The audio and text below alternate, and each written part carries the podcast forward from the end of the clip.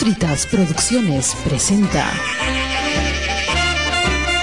Butaca Reservada.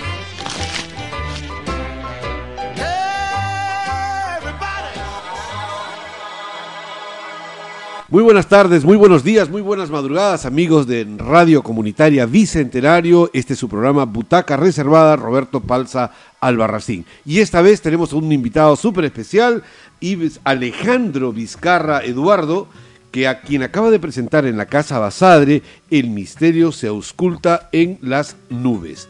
Este, muy bien, bienvenido, este, Ives. Hola querido Roberto, ¿cómo estás? Gracias por la invitación. No, no, con mucho gusto, encantado. Primera vez que vienes aquí a Radio Comunitario, pero ya has venido antes al Centro Cultural venido- Cuadra 21. Sí, he venido a presenciar lo que es las obras que has presentado acá. Acá, más bien aquí en el, en el estudio de radio, es primera vez. Primera estoy. vez. Bueno, Sí, ¿y sí, qué sí. te parece? Pues súper acogedor, es parte cálida, extensiva de lo que es acá, lo que tienes el escenario, así que... Bueno, esta era la casa de mi madre, de Ah, mi mira. familia. Y mi madre lo iba a alquilar y de repente me dijo, ya Roberto empieza a operar ahí y hemos operado allá, con este creo que estamos cuatro años, con la pandemia se detuvo un poco el asunto, pero estamos tratando de retomarlo. Entonces, eh, eh, no solamente incluye la radio, la sala, sino también arriba algunos dormitorios para la residencia, comedor y todas las cosas que implica un centro cultural. ¿no? He visto las luces que no había visto las, bueno, que antes de pandemia yo estuve acá, el escenario que has montado aquí también, ajá. Te- he notado que ha habido ahí... Sí, sí, sí. Estamos Hemos- mejorando, me Eh, doy cuenta hemos hecho, algunos- bastante, hemos sí, hecho sí, algunas sí. cositas, pero todavía está muy lejos de lo que deseamos, pero en fin, se- sigamos, seguimos trabajando. Y, y hemos presentado tres funciones, eh, tres espectáculos distintos. Ah, y, eh, por ejemplo, en la primera del grupo mm, La Cuarta Pared es un espectáculo a media luna, eh, Catalina Cuántica también, y más bien el espectáculo Erika ya tiene familia, que es un espectáculo para niños, este, más bien sí está utilizando el escenario. Pero en fin, vamos a lo que hemos venido por el día de hoy. Este es tu segundo poemario. Cuéntanos del primero.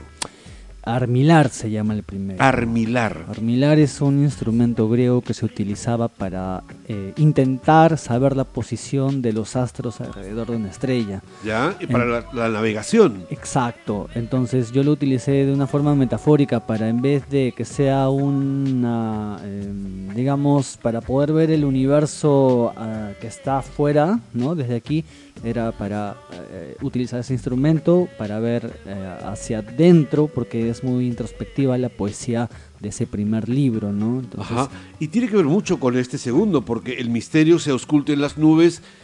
Más o menos hay, hay un guiño, una, una Sí, sí, referencia sí, claro. a, a este instrumento que acabas de mencionar.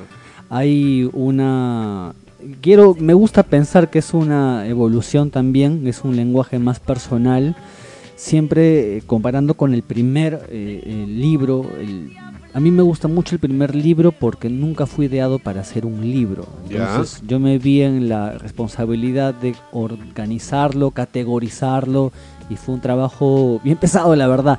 El segundo ya fue con Un la poco más medida, más calculada. fue con la intención completa en este caso y siempre, y ya que estamos hablando de la introspección y, y todo esto, ya está más focalizado en, en- Justamente yo hago una nota citando a Nietzsche. que Sí, es, sí, sí, sí. ¿no? Cuando, cuando más se mira al abismo, el abismo comienza a mirarlo uno también, ¿no? Entonces, yo quiero pensar que es una manera de quizá culminar un poquito esta, esta etapa de introspección, pero está mucho más entregada hacia la transmigración, que es la capacidad de estar donde no estás, ¿no? Colocarte en distintos sitios y lugares. Acá nombro y describo lugares donde yo he estado, donde realmente he viajado y algunos lugares que parece entre el recuerdo y un poquito ya la fantasía. Me gusta Sí, también jugar sí. con eso y lo que también eh, significa para mí una especie de libro de viaje porque es una, bueno, aparte que tengo la positiva, bueno, una crítica bastante constructiva con el libro que eh, un- me, lo, me lo han repetido, que es una poesía bastante sensorial y es lo que he tratado yo de, de comunicar de alguna manera para que no solamente quede como referencia a su idea, sino hacer una especie de traslado a quien, eh, que- bueno, al lector de poesía. ¿no? Ajá. Eh, yo estuve presente eh, escuchando el discurso de, mm, de dos de, de los que de dos de los invitados a quienes les pediste si hicieran una referencia eh, de Juan Torres Gálates que está el prólogo porque él leyó el prólogo esa noche en la Sí. Casa Basadre y también de Mario Carazas quien hizo a una serie de alusiones también a la referencia de que es una poesía sensorial, ¿no? No, no lamentablemente no escuché la de Freddy porque tenía que ir corriendo una entrevista a, a Radio 1 precisamente porque teníamos Catalina Cuántica ese al día siguiente. Pero volviste, pero volviste. Pero volvimos para concertar Felizmente, esta para, para el brindis, que Sí, fue lo sí, que, sí, que estábamos esperando. Bueno, y am, yo acabo de ojearlo, eh, darle una ojeada, he leído varios poemas, de eso conversaremos poquito a poquito, Claro. poco a poco, pero ahora me gustaría eh, ir un poco más atrás. Me gustaría saber cuál fue tu primer contacto con la poesía, cómo fueron tus primeros este, inicios en el mundo de las letras, eh, tu papá, tu mamá, eh, tu abuelito, tu abuelita, tu hermana, una tía, Claro. ¿quiénes influyeron en esta vocación? Porque tú eres abogado, Sí. igual que yo. Sí, sí, sí. Eh, y también has hecho una, una maestría en Derecho Constitucional, Constitucional. he leído por ahí. Y también estás ahora en un negocio de eh, macerados y piscos. ¿Alguna vez hice una incursión por allí? todos, hemos hecho, todos hemos hecho incursiones en los bares también. bueno, ¿cómo, cómo fue este, este inicio este, y, y con el- tu primer contacto con las letras? Siempre se, se asume que el poeta es una persona muy romántica, necesariamente. Yo, en cambio, hice contacto con la metáfora principalmente sin tener alguien que me pueda hacer guía con lo que es literatura. Ya. Es más, yo no tenía ni siquiera un, no se me había inculcado, se me había inculcado la lectura, pero de una manera más académica que una cosa más placentera o que yo sienta que nutra y haga algo que desarrolle cosas que uno va descubriendo mientras va creciendo, ¿no? Ajá, ajá. Entonces era más forzado quizá y no me interesaba, esa es, esa es la verdad. A partir de los 12, 13 años yo empecé a escuchar una banda, va a sonar, pero voy a explicarlo para que se, se entienda Porque además bien. eres músico. Sí, sí, sí, me gusta muchísimo la música, soy melómano, entonces ahí está todo el, toda, todos los condimentos que se han, que se han dado. Eh, Nirvana es una Sí, banda sí, claro. noventera y yo me quedé, como tenía 12, 13 años, yo me quedé muy obsesionado con la muerte de Kurt Cobain. Eh, comencé a leer las traducciones cuando no había YouTube, cuando no había. Google, ¿no? Yo aprendí el inglés justamente leyendo las letras de inglés y de- después entró la curiosidad por leer lo que... Lo que quería decir. Exacto. Y eh, encontré que mucho de, su, de sus letras era una especie de poesía que eran retazos muy metafóricos que muchas veces a veces no, no, o sea, no constituía una, una temática concreta. Sino una fragmentación, un Era- estallido de poemas. Era una como algo el dadaísmo, si no me Ajá, equivoco. Entonces, creo que ahí fue el primer, la primera Experiencia. chispa, eh, la atracción que sentí, la manera como la... Bueno, Nirvana es increíble. Sí, claro, Oh, claro. Yo, Te ah, golpea, yo no, no, no, sin conocer la letra, uno dices, ¿qué está hablando este tipo? ¿Qué transmite, ocurre? Te transmite hay una transmisión Increíblemente, claro, ¿no? claro. entonces yo inconscientemente creo que ahí fue donde empecé a sin darme cuenta a entender o a experimentar esa, transmi- esa eso que puede transmitirse mediante la música Ajá, y la palabra. la palabra. No, no, hay, hay que. eh, y, eh, ah, veamos la palestra, tenemos la pintura, tenemos el arte plástico, entonces la actuación misma, ¿no? Pero uno no encuentra todavía esa. No logra focalizar ese sentido del arte. A partir de ahí, yo creo que. Es más, yo empecé a escribir o imitar. eh, Las canciones de Nirvana. las canciones de Nirvana aprendí a tocar guitarra y empezaba también a hacer eh, una especie de... Bueno, como era una inspiración, yo trataba de alguna manera acoplarlo a mi vida y hacer estos, estas, estas poesías que después de... ¿a ¿Cuántos? A los quizá 19, 20 años lo quemé todo, eh, porque es normal, como es normal, sí, sí, como sí, es sí. normal, encuentras lo que tienes adentro y no te gusta, entonces quieres deshacerte de eso, ¿no? Y después de que hice ese borrón y cuenta nueva, empecé a escribir, eh, digamos con la Pero ese, intención. ese, ese adolescente Sí, sí. este, eh, que, que tuvo la sensibilidad de captar la poesía i- i- intrínseca en las canciones de, de Kurt Cobain, eh, ¿cómo era? Eh, porque tendría que haber sido un niño muy sensible para captar. No todos los niños prefieren agarrar la pelota. eh, ¿sí? Es cierto, es cierto, es cierto. ¿Cómo era ese niño? Es cierto, el niño eh, dibujaba, dibujo mucho, me gusta la Ya. ilustración, me gusta la ilustración. Eso creo que fue eh, herencia de mi mamá. Mi mamá dibuja, dibuja bonito. Ha- con los años ha, ha dejado la- lo- lo- los colores, el pincel, pero yo sí, yo he, tenido Es siempre... algo que te gusta, es- siempre está, está ahí. Yo tuve, yo tuve contacto primero con el dibujo, con la ilustración, antes con la música que con la poesía. Ok. Esa es la Eh, verdad. Tienes eh, tres facetas eh, eh, en las artes visuales, en las artes musicales y en la poesía. Sí. ¿Te podrías definir dentro de una de ellas o simplemente son complementarias a tu formación como ser humano? Ah, como ser humano Singular, compleja. son- como ser humano son tres fuentes donde tú te nutres definitivamente y al momento de escribir todo para mí son herramientas que las utilizo eh, es que suena muy calculado si uno lo dice son herramientas que tú lo utilizas de una manera no O sea, tampoco es así Pero, pero, pero como- ciertamente se ve en la poesía Ah. este, eh, la, la perspectiva este, visual, ¿no? De Sí. construir imágenes, metáforas eh, y la musicalidad ah, en el deguste, en la degustación de las palabras, en el título, ¿no? Ausculta, clarísimo, se nota la búsqueda de la musicalidad en la, en la poesía, ¿no? me, me gusta, me gusta cómo se puede complementar con lo que justamente hablábamos, ¿no? Son herramientas que yo las utilizo con mucho placer, que es lo mejor de todo. Entonces es una eh, eh, es un trabajo, pero se hace con mucho placer. Mario Caraza tuvo la la gran eh, Tincada, Sí, sí, sí. de- Ocurrencia. De, de poder definir en lo que estaba haciendo en el discurso de una pintura. Surrealista, eh, creo que dijo. Dijo impresionista. impresionista, estoy de acuerdo con él. Y me gustó mucho porque yo en algún momento lo había pensado y dije, ¿por qué no me acordé? y lo dije. Pero. Sí, hay un impresionismo en la mayoría de tus poemas, ¿no? Sí. Hay algunos sobre la Catedral del Cusco, otros en San Blas, otro en la calle, este, en Arequipa, la calle San Francisco. San Francisco, en Tarata. Parque Kennedy. Y es co- en el Parque Kennedy, es como si, en el Parque Kennedy la sentí muy claramente, ¿no? Es como si uno hiciera con los ojos el juego de la luz ya no pintas lo que ves, sino el reflejo de lo que ves. Sí, y hay sí, mucho en esa, sí. en esa actitud del, del poeta al momento de empezar a seleccionar las temáticas, las herramientas, las Sí. metáforas, las imágenes, Sí. ¿no? Me, me gusta también, yo tengo una forma en lo que había dicho, siempre cuando uno expone un libro de poesía, al menos es lo que yo he experimentado, es mucho quedar al desnudo, exponerse, ¿no? Ok, y hay, ok. y hay, y en el caso tuyo que eres que tienes también es- esa, esa capacidad de poder hacer una lectura más allá de las personas, entonces uno se siente de alguna manera desprotegido, ¿me entiendes?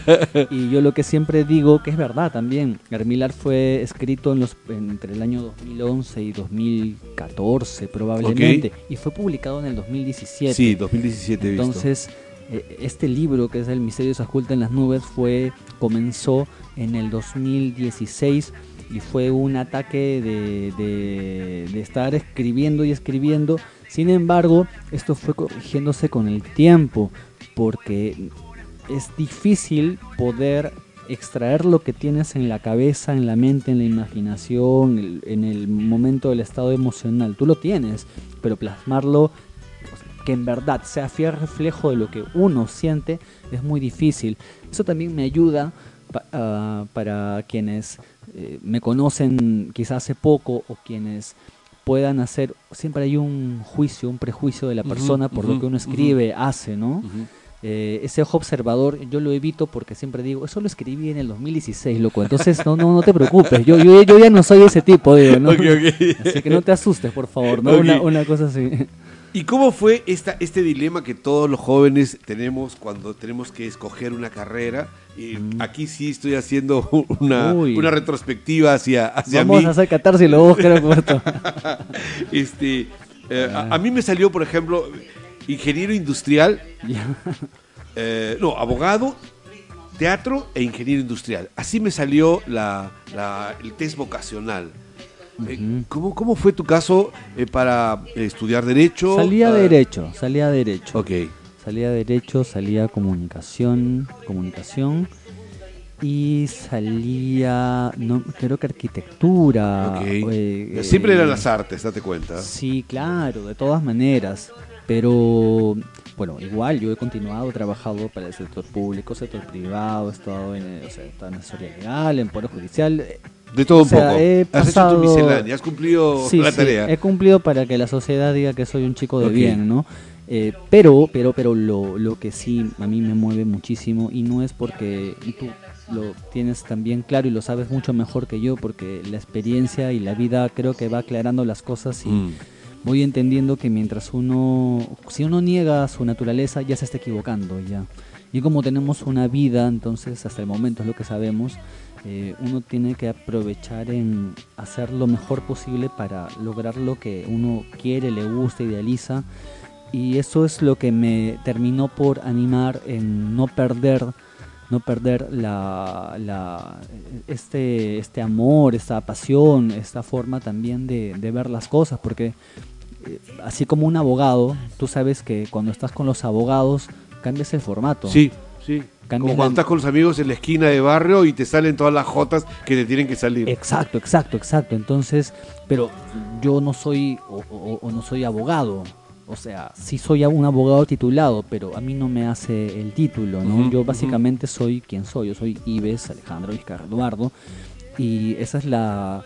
Esa, esta, esta, esta eh, opción, esta, mm, este oficio que es de, de escribir, es una manera de yo mantenerme vigente, de, de también acordarme quién soy, ¿no? De no dejarme. Tu, tu contacto con las nubes en este caso. Es la manera de estar volando, dices. ok, este. pero ahora estás incursionando más bien en el campo de, de- de lo empresarial, en el sector privado, en esta marca sí, registrada, sí, sí, que veo que lo tienes muy, muy, muy profesionalmente, tratando de trabajarlo con mucha seriedad. Cuéntanos de esta experiencia humana tuya, tratando de encontrar también otros, otras este, referencias este, como actividad económica. La, la empresa, el negocio es algo que ahora con la pandemia nos ha hecho a muchos que no pensábamos o que no creíamos volcarnos a, a esta forma, que es una otra forma de vida.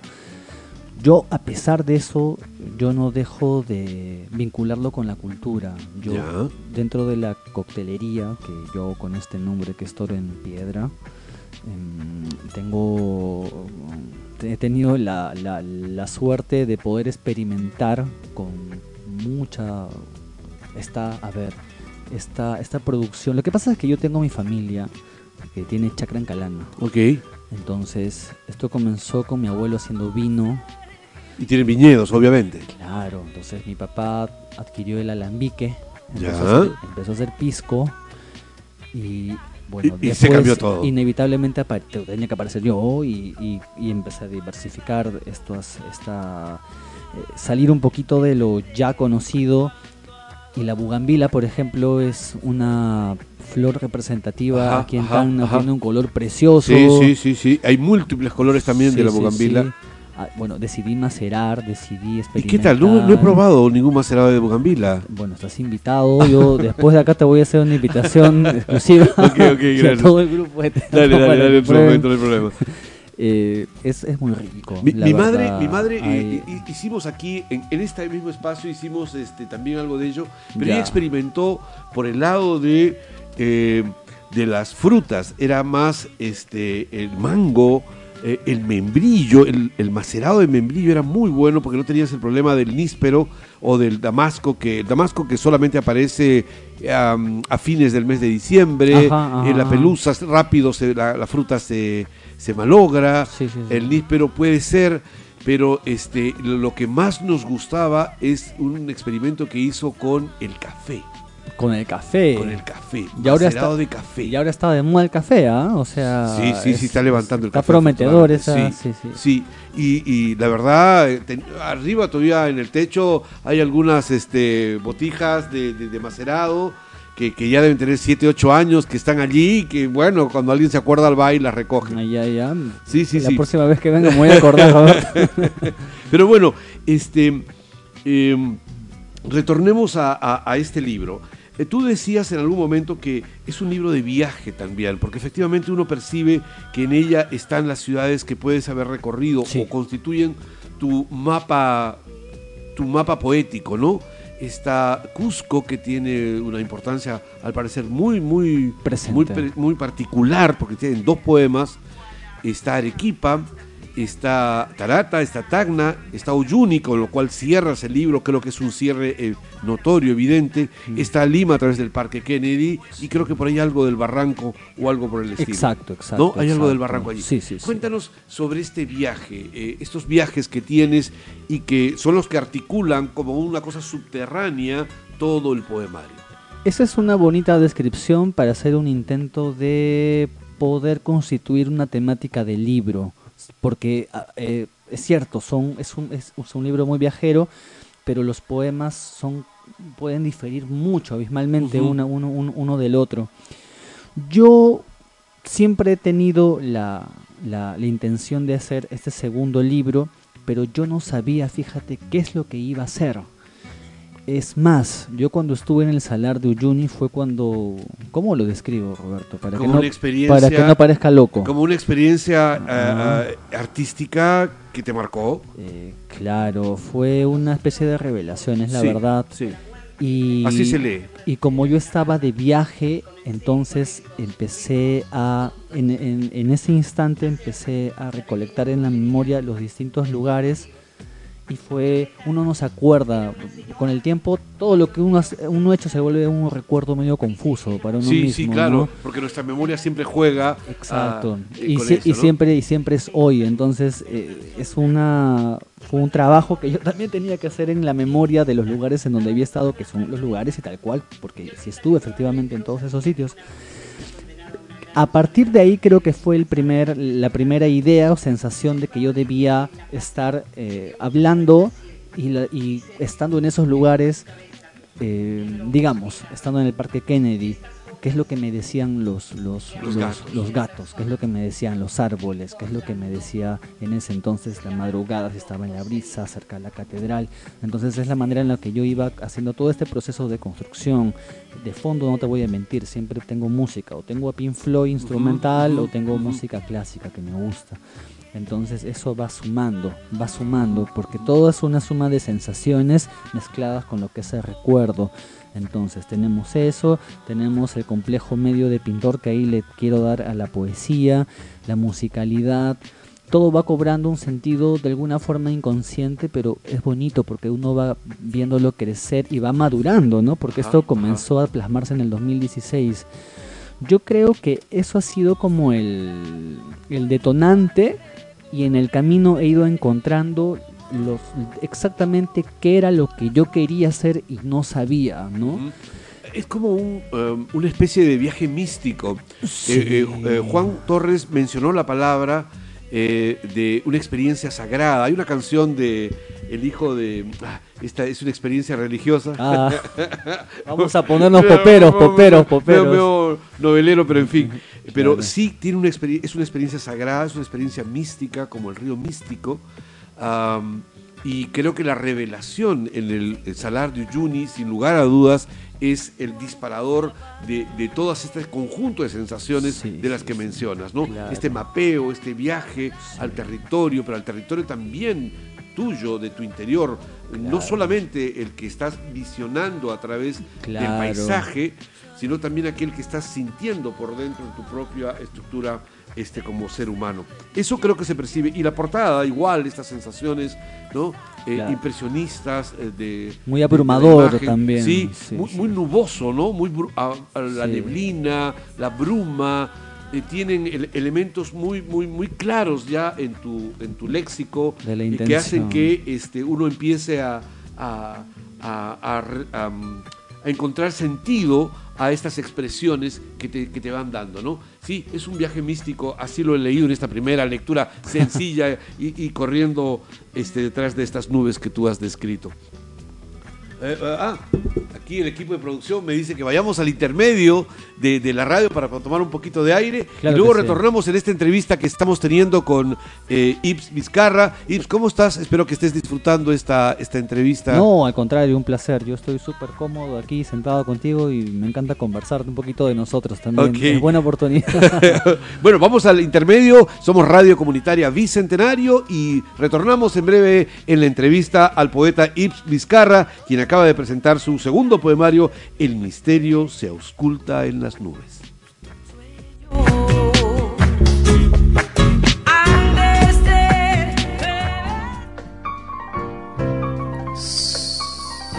Vamos al palco. No, a la platea. Está ocupada.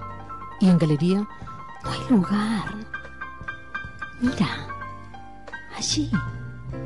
Adelante. Para ti, sí hay una. Butaca reservada, reservada.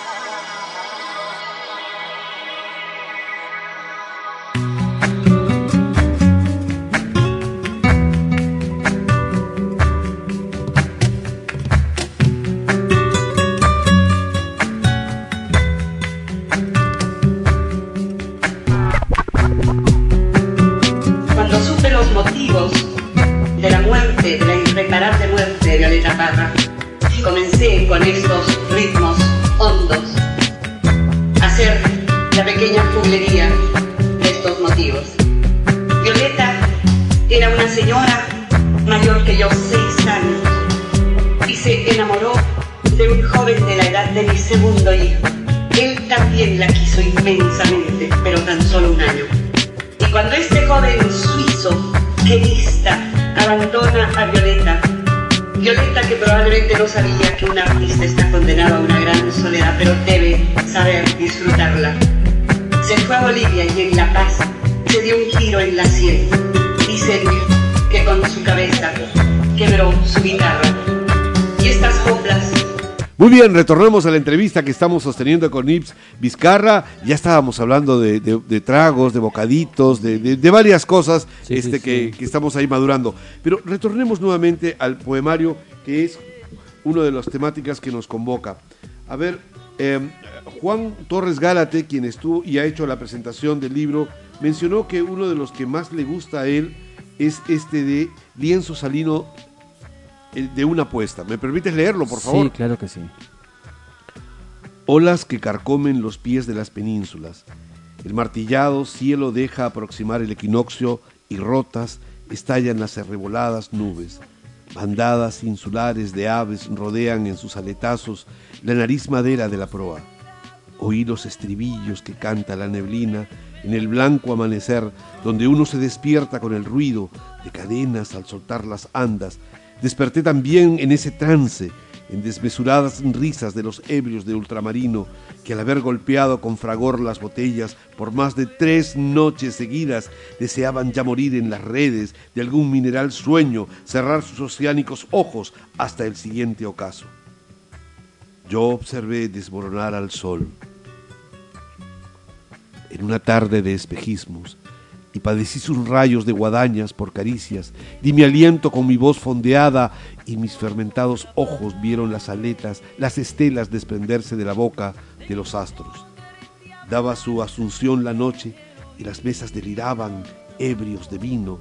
Jamás galopé el ritmo con el que el bajo faro de la luna montaba su creciente en el oscurecido tramo de horizonte mientras mis pensares se fondeaban calando en los secretos corales marinos.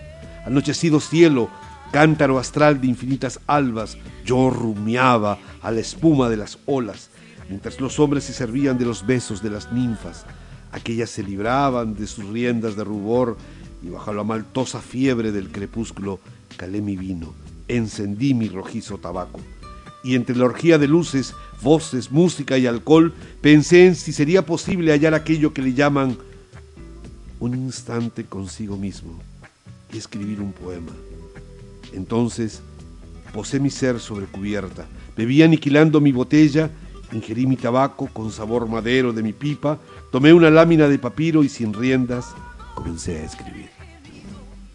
Es una recreación del proceso creativo, ¿no? De ese instante mágico del poeta que, que está escribiendo y describe esa Sí, situación. sí. ¿Cómo, ¿Cómo fue el proceso de este poema? Es una, eh, si tú te das cuenta, es toda la diversión, toda la felicidad, es todo el, el- el- todos volcándose en la orgía de luces y, y- De esa sensorialidad, claro, toda esa diversión, pero la única, a mí lo que, y tú lo has transmitido bien, es, de, estás con todos ellos, pero de pronto hay un, te- te- te- una abstracción sales, hacia uno mismo, Claro. una introspección. Sales del contexto automáticamente.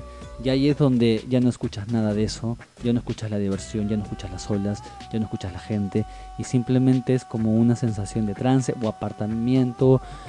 Un o extrañamiento un también. ¿no? extrañamiento. ¿Esa fue una experiencia real eh, y la has gol- go- go- golpeado, go- um, perdón, este, convertido poema o es un proceso recreativo? Es mitad verdad y mitad fantasía. Ok, ok. Es mitad verdad y mit- mitad Porque a mí lo que me interesa, porque finalmente Sí, es una metáfora sí, sí, sobre, creo, tu forma de entender y de comprender el mundo poético y el mundo de la escritura, del proceso creativo. Claro, yo creo que ahí es donde, yo no sé qué es poesía, pero sí intento acercarme a la sensación poética.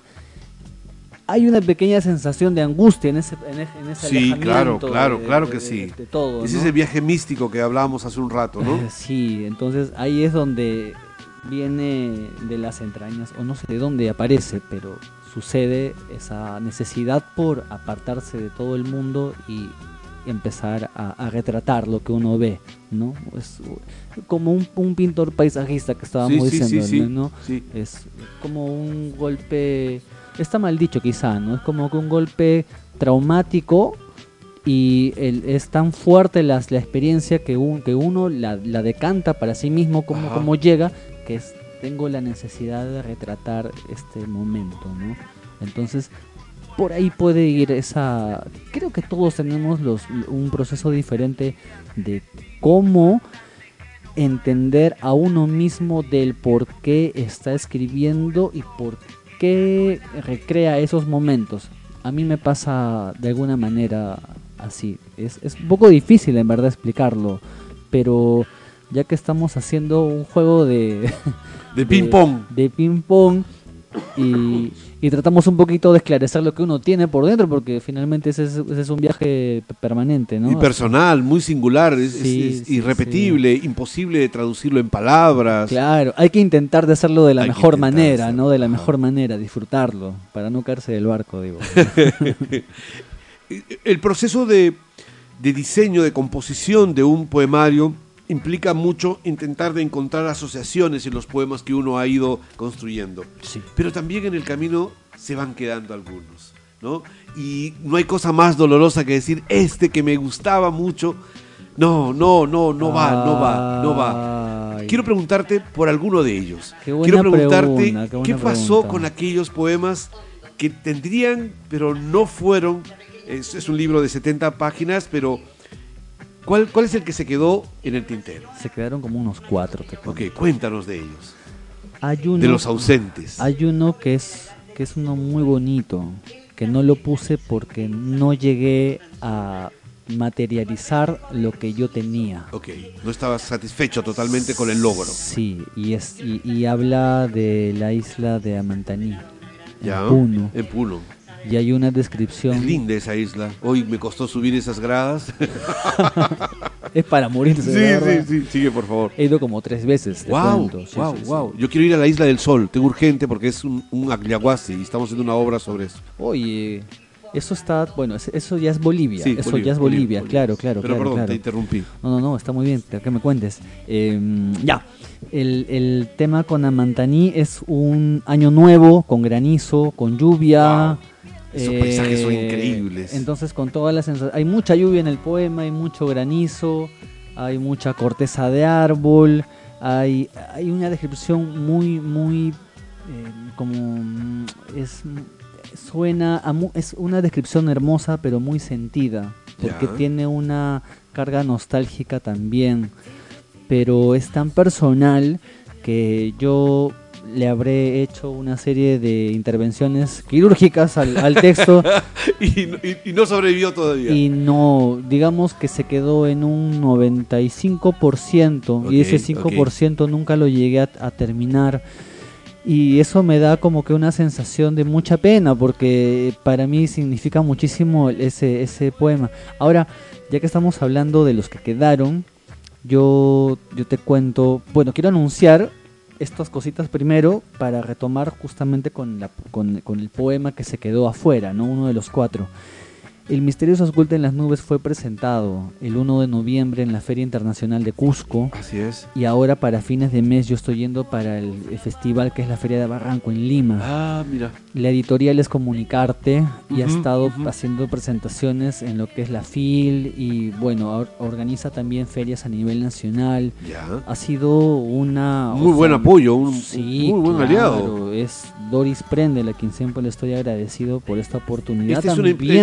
Este- ¿Es limeña la, la editorial? es limeña ¿Y cómo así accediste a, a esta...? La feria, el Festilex se hizo aquí en el 2018. Ya. Doris Prendel contactó con la Asociación Cultural Caracola, que somos los que los quienes componemos, tú ya conoces con Mariela, con Getty, con Will, con Ya, Eddie, ya, ¿no?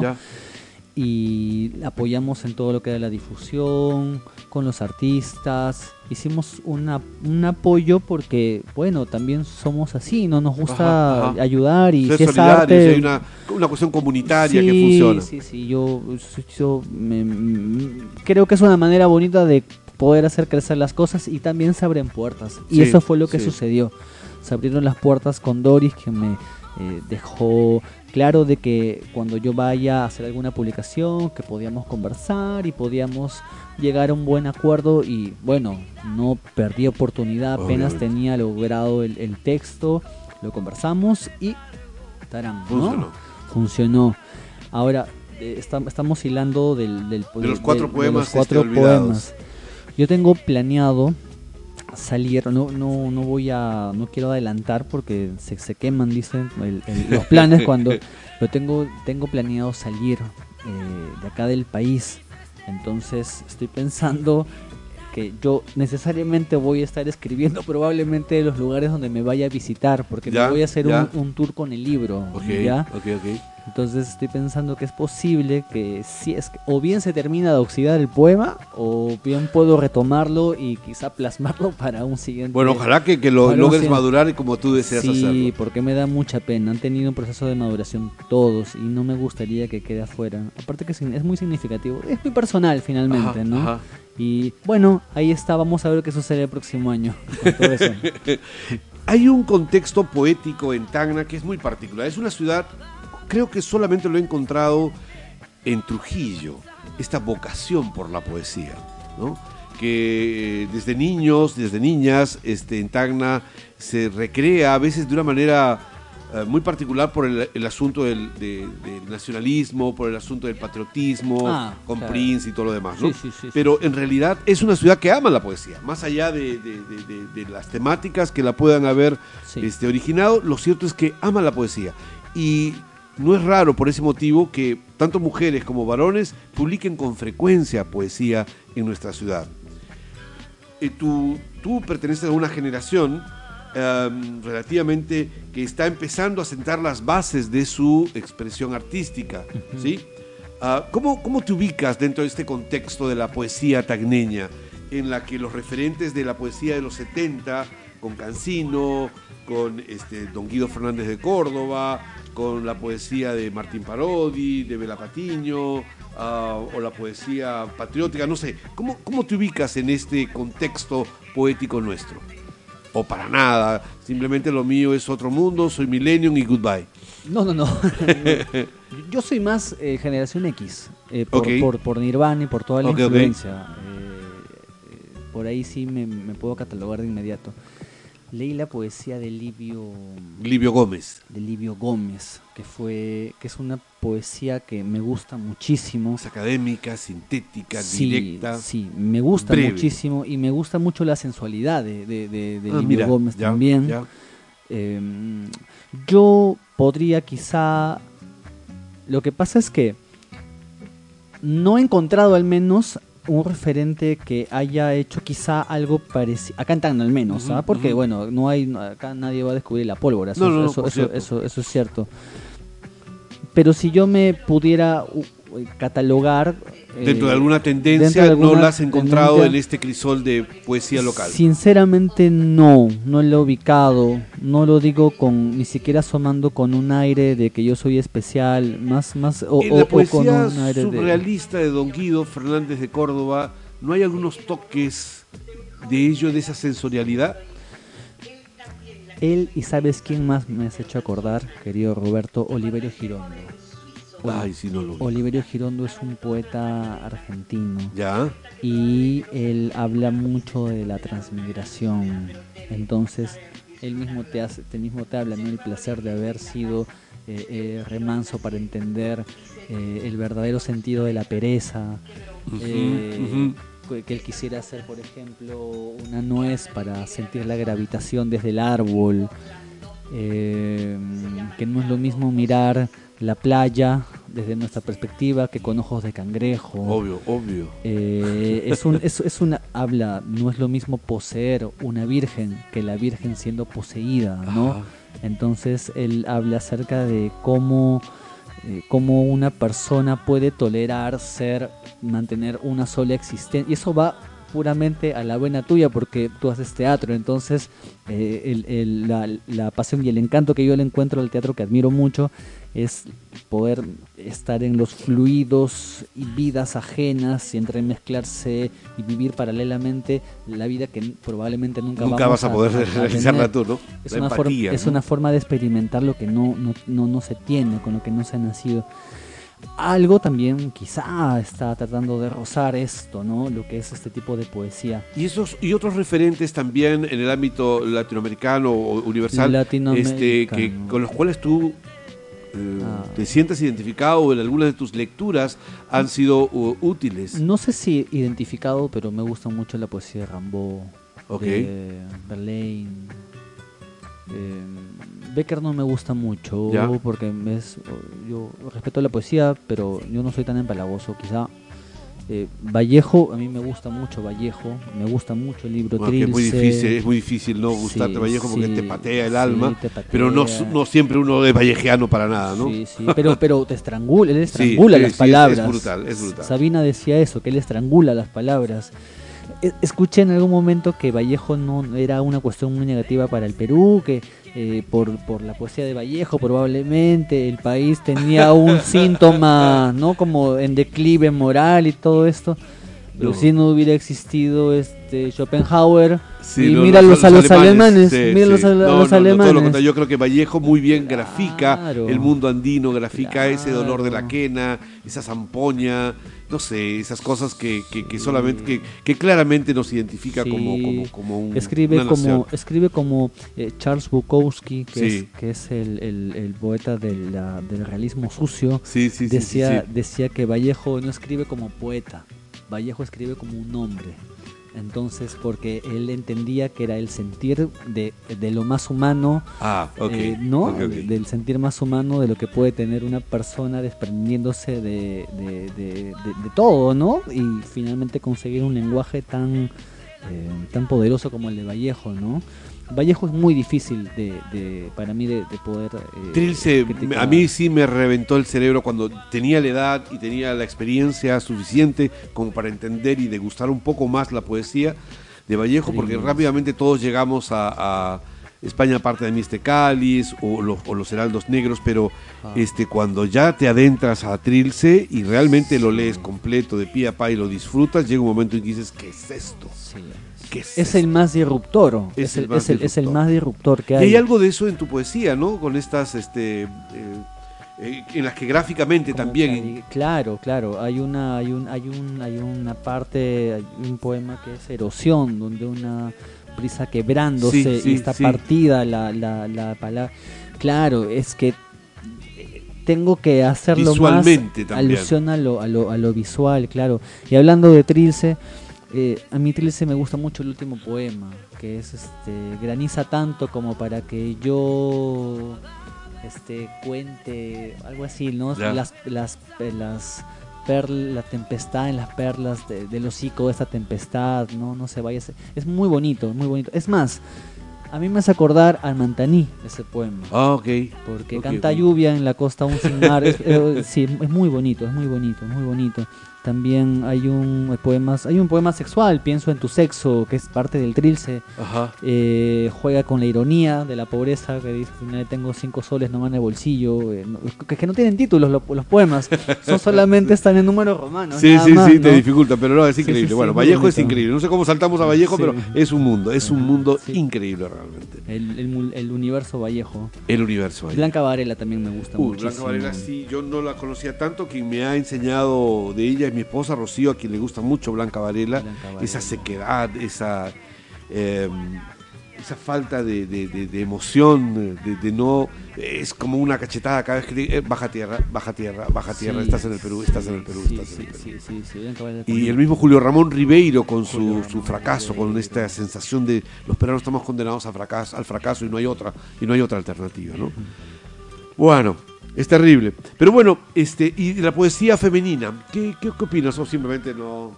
no, no, no hay una diferencia entre lo femenino y lo masculino, simplemente es poesía. Pero porque hay que reconocer que hay un conjunto de este, procesos de la poesía que se está dando y que están vinculados al tema de lo femenino.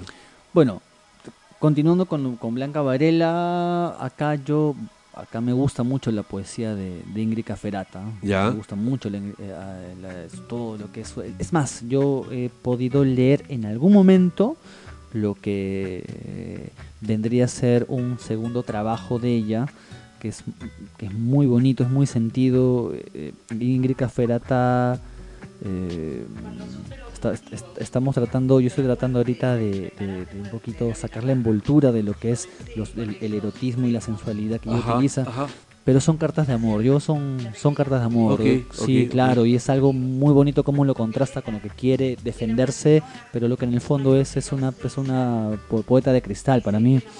Mariela, Mariela Torres también, que está en Caracola, que es este para mí eh, una escritora que tiene muchísimo, muchísimos recursos para poder escribir. En, es, bueno, me hace acordar en alguna poesía de Blanca Varela, también tiene rasgos.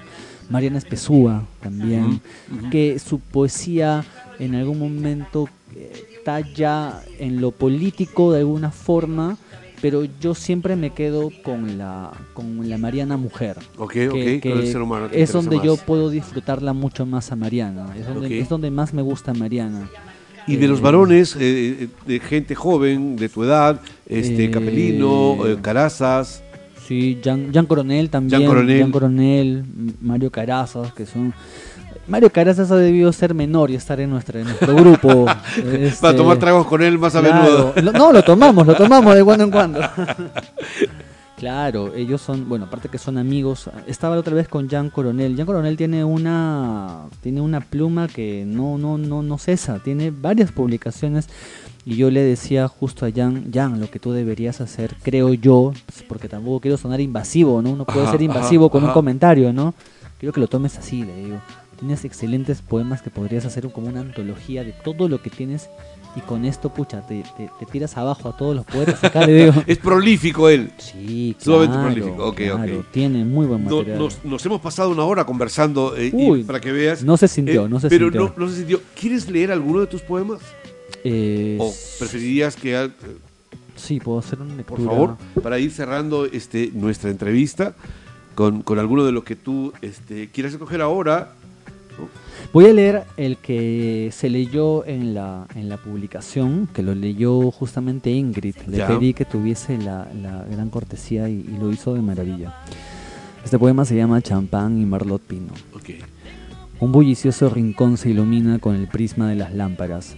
La caricia de un tango se vierte sobre la piel de los invitados, sobre la obscenidad de los mareados, que han bebido poco más de la cuenta.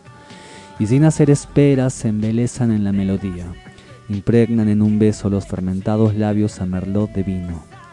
Y la música desciende de su cuesta de violines para posarse sobre nosotros y sobre la mesa las flamas de vela seducen tus amantes manos que juegan a merced de fuego y sombra. La espuma se derrama como crema al descorchar el champán y al servir nuestras copas yo te observo, pensando el misticismo dulce en tus corales ojos, tu piel, la arena de una blanca playa donde trazo un signo con mis yemas, canción que nos impregna sola su melodía, la noche sucumbe agitada y se consume en el locro de tus labios que calan el calor de un cigarrillo y poco a poco los retazos en nuestras sombras son fundidas para crearse ahora en un solo cuerpo. Tu melódica postura la tomo en mis brazos y bailamos en las riendas de nuestro abrazo. Y al ver tu sonrisa, tomo propenso el deseo en tu cintura y al compás de esta escena hemos contenido el ritmo y respiración. Tu piel enciende y nuestra deslumbrada forma tras las luces es suspendida al contraluz. Entonces de nosotros se disipa lentamente todo el resto. Y sin descender los pies, atenuado de tu amor que nunca cesa, mis dedos funden de caricias tu rostro y tu cabello. Nuestra redención son tus labios en los míos que se queman en el resplandor de un beso. Ok, muy bien. Y, hagamos un último eh, esfuerzo, por favor. eh, te lanzo una palabra y tú reaccionas con otra palabra, un Ah, automatismo. caray, caray, ¿De acuerdo? ¿Listo? ¿Listo? Este, mujer, Amor. Muy color, Amarillo, vino, tinto, eh, Uyuni, nubes. Fútbol, Uy, pobreza, pobreza, pobreza. Estamos mal poesía, Poesía. Mm, canción, canción. Ah. Ah, violín. sombra, Contraluz. sensualidad, Labios. Ibs. Ah, sensuala. Me Estoy acordando lo que me dijo Juan Gárate. Con, de la sensualidad. con ese bautizo ya, sí. Bueno, no, no, no, no, que no sea solamente eso, sino que pueda abrirse otras opciones. Por favor, O porque si no no, a las etiquetas. voy a estar en mis 70 años Sí, ahí. sí, tengo que con la cambiar, etiqueta, no, no, no, tengo deja, cambiar, déjalo que tengo- corra. sí, es un- una buena foto, solamente eso, una buena foto. Bueno, ha sido un placer este, conversar, dialogar sobre tu nuevo poemario, este, desearte los mejores parabienes, que te vaya muy bien en el Festival de, del Libro de Barranco. Barranco, en Lima. Este, espero que hayas disfrutado la entrevista. Estamos en Radio Comunitaria Bicentenario, butaca reservada. Roberto Palza Albarracín, tus palabras, Is, para despedirte. agradecer. eh, esta tarde se ha pasado una hora, se ha pasado inmediatamente, ha sido muy divertido, me ha gustado, me ha encantado conversar contigo, las lecturas, hemos divagado también, hemos hablado de música, hemos hablado de no solamente de poesía. Nos han faltado las mujeres, no sé por qué nos han Ha faltado, faltado las las mujeres. mujeres, pero hay que llevarlas acá al segundo piso donde piden los macerados. Ok, bueno, muchísimas gracias. Esto fue Radio Comunitaria Bicentenario, la radio que gestionamos entre todos.